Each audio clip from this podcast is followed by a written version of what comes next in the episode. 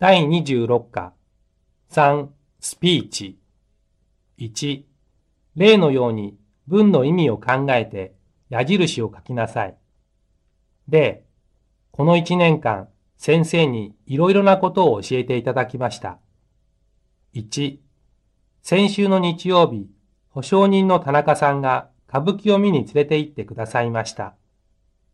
2韓国へ行った時、パクさんのお母さんが韓国の服を着せてくださってとても嬉しかったです。3. 山田先生のお宅へ行った時に結婚式の写真を見せていただきましたと陳さんが言っていました。4. 佐藤さんに日本人の友達を紹介していただきました。5. 先輩に辞書を貸していただきました。6. ホームステイの家族の方がとても親切にしてくださいました。7.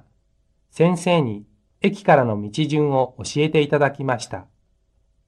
8. ゆうべ中村先生が心配して電話をかけてきてくださいました。2.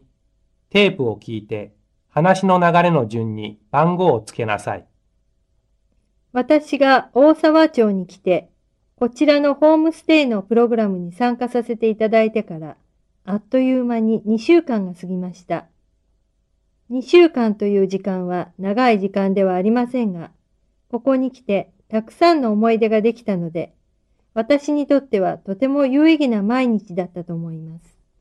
はじめに、ここでのお父さん、お母さんと会って、うちに行ってから家族の人に挨拶をしたときは緊張して、日本語もうまく話せませんでした。でもお父さん、お母さんをはじめ家族の方々が私を家族の一員として温かく見守ってくださって、とても優しくしていただいたので、すぐに安心して、本当に楽しい日本の生活をすることができました。特にお父さんに大沢町の海に連れて行っていただいたことは、とても深く印象に残っています。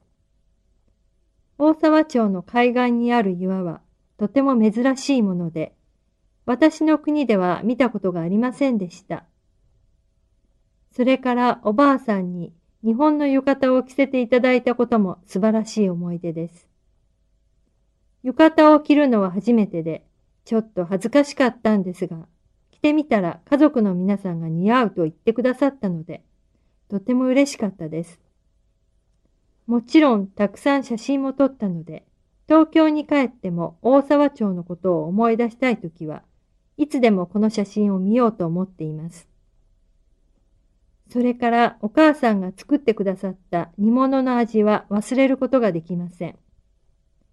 私が美味しいと言うと、またたくさん作ってくださいました。そして昨日はお父さんお母さんが花火を見に連れて行ってくださいました。